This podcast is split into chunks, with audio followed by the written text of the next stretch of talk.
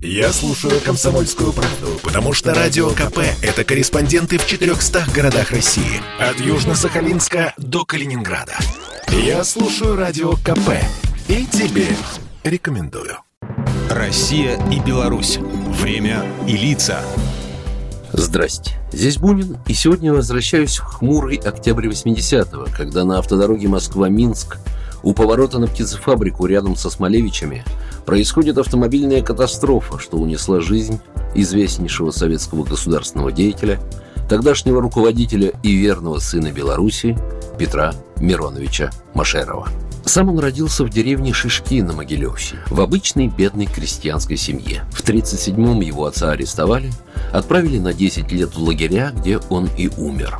А Петр Миронович закончил педагогический институт и два предвоенных года работал школьным учителем физики и математики. С первых дней войны Машеров записался добровольцем в Красную армию. Воевал, попал в окружение, в плен, откуда бежал, выпрыгнув из поезда военнопленных, а затем возглавил молодежное подполье в Рассонах под Витебском. Кстати, одна из явочных квартир подпольщиков находилась в кабинете зубного врача Полины Галановой, его будущей жены. В 42-м он уже командовал партизанским отрядом имени Щерса, был дважды ранен и в 44-м награжден Золотой звездой Героя Советского Союза. После войны Машеров становится первым секретарем ЦК ЛКСМ Белоруссии, затем вторым секретарем Минского обкома, а позже первым секретарем Брестского. Именно Машеров стал инициатором развития машиностроения в регионе, скорейшего восстановления экономики после гитлеровской оккупации, увековечивания памяти героев обороны Брестской крепости. И в итоге Петр Миронович становится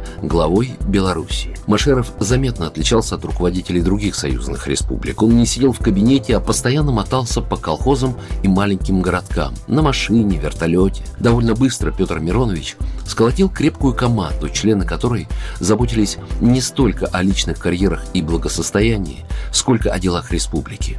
Под его руководством Беларусь достигла значительных успехов по сравнению с другими регионами Союза.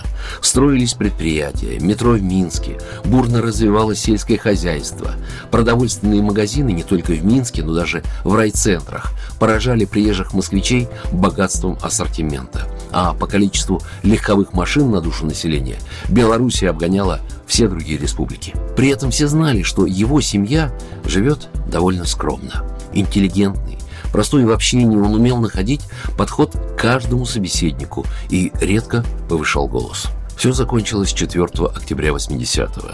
Из-за пригорка навстречу кортежу внезапно выскочил груженный картошкой газ. Бронированная машеровская «Чайка» врезалась в самосвал. Погибли водитель с охранником и первый секретарь ЦК Беларуси.